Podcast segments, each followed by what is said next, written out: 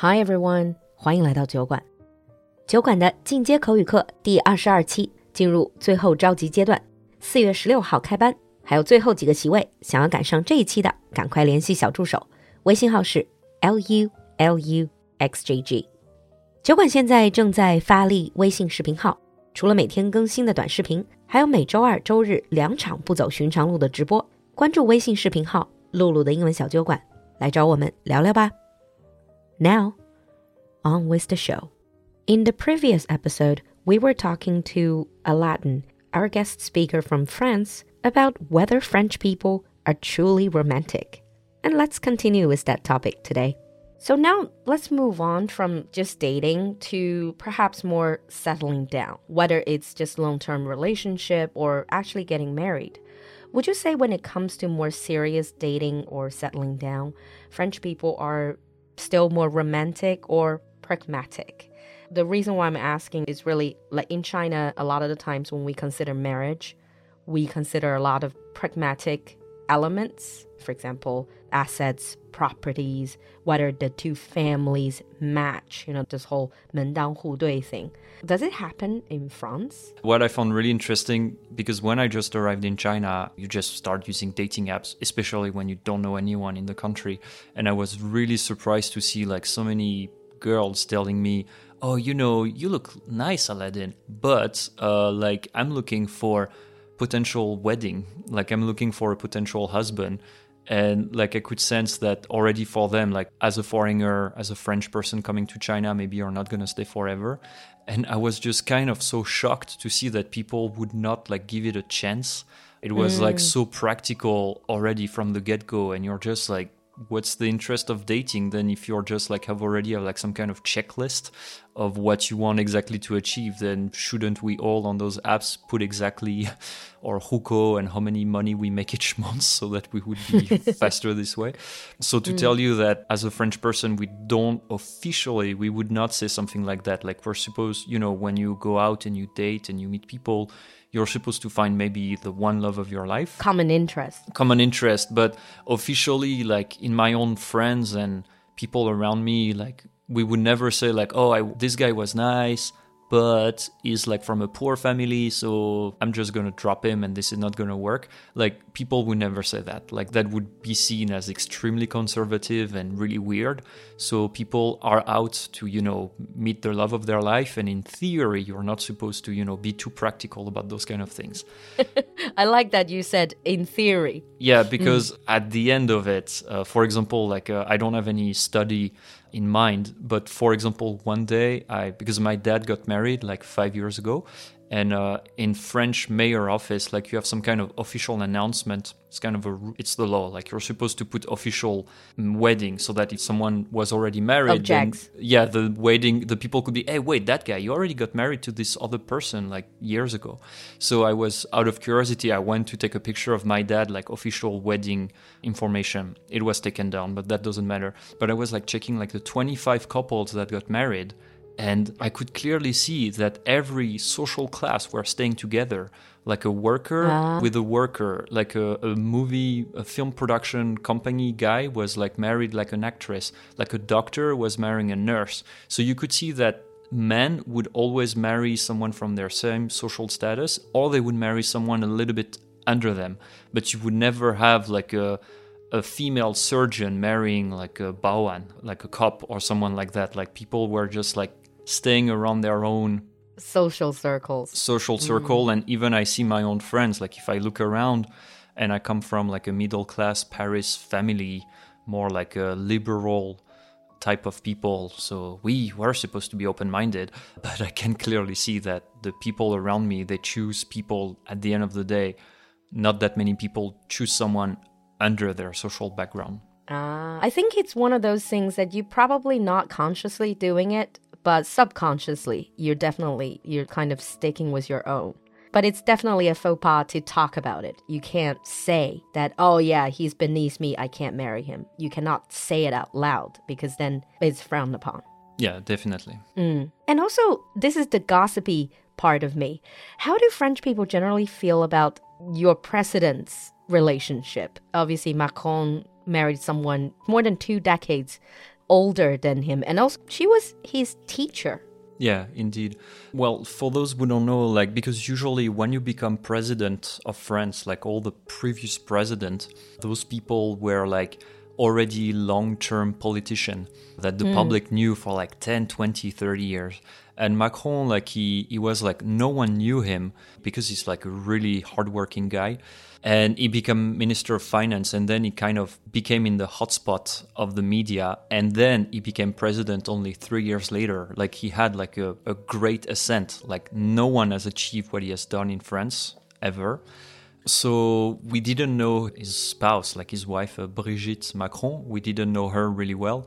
And when he became president, like people were a little bit surprised by it. And but then at the end of the day, people were like, yeah, whatever. Like we don't really care that much. Also because the in France, the first lady doesn't really have a role. Like they, she sleeps at the presidential palace if she wants to, obviously, but she doesn't have like an official recognition Political role. yeah, she doesn't have a mm. protocol role. I mean, she go if Macron goes on tour or goes abroad, like of course he's going to bring her, but that's it.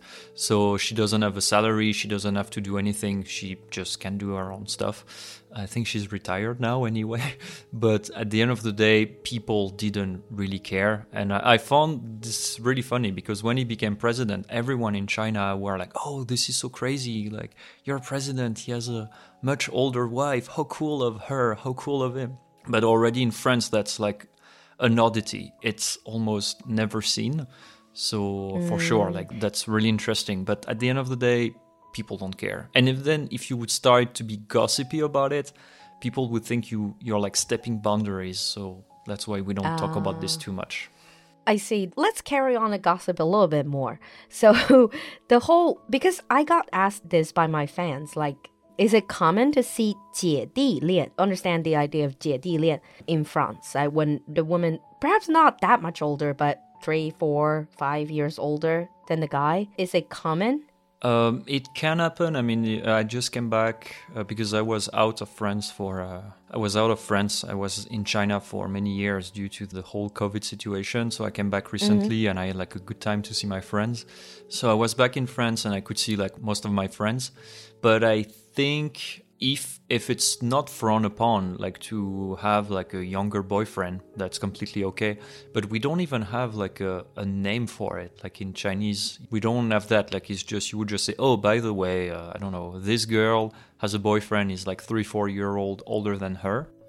And that's it. So no we don't have like such a Not a thing, not like a stereotypical thing.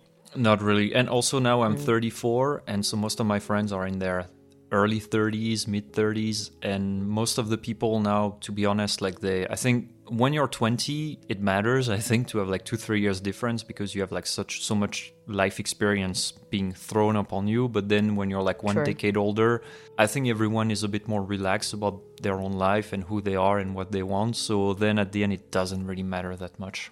Doesn't matter. Hmm.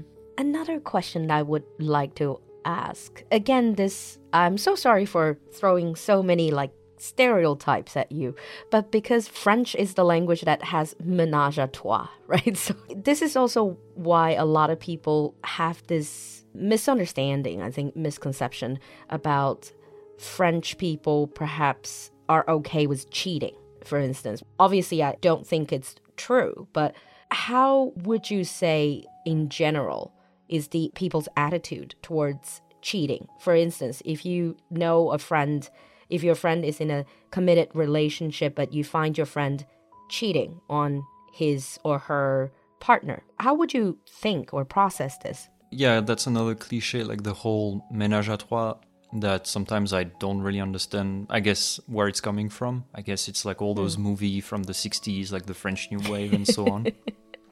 Yep. I mean, personally, like a good friend of mine was cheating on his, her boyfriend, girlfriend. I mean, I would personally, I would just ask them what's going on. And then if they are lying to their partner, if they don't have an open relationship, then I think me and the vast majority of the French people, we would find this really disappointing. Uh, I don't think we would confront them publicly about that because this is everyone personal life. But then, like, if you're like cheating on your partner and they don't know about that, like, it doesn't matter where you're French or Chinese or from Mars.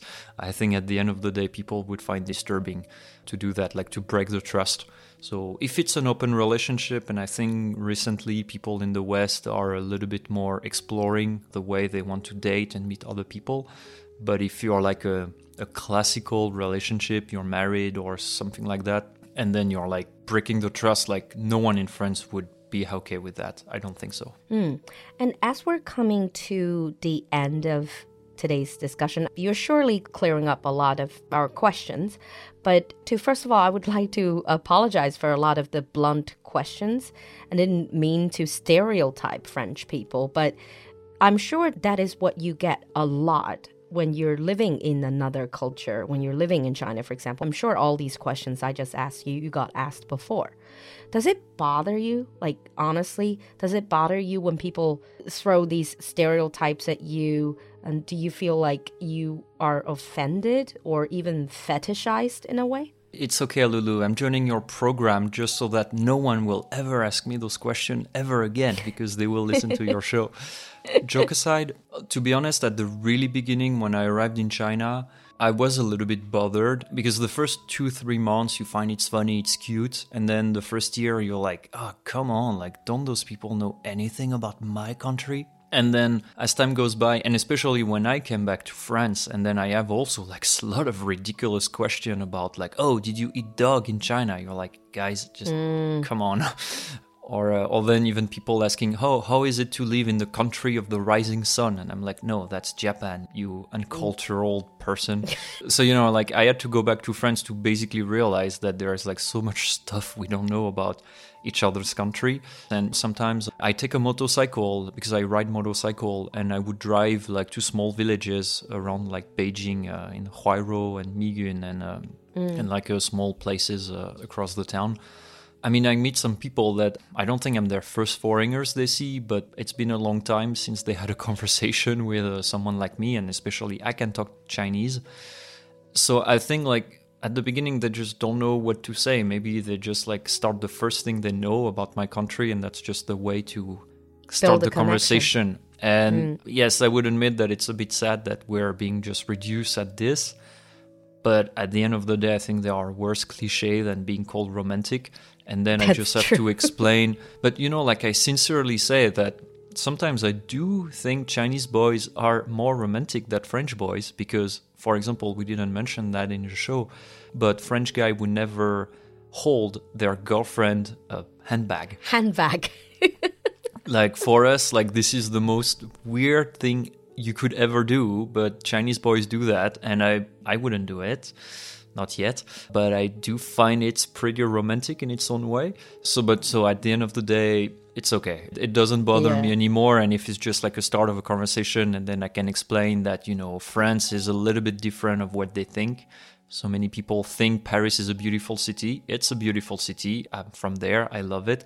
But people should be prepared that you know it's not always the way it is when you go on the other side of the world. In the movies, not like what's in the movies always. Okay, on that note, we're going to wrap up this episode here.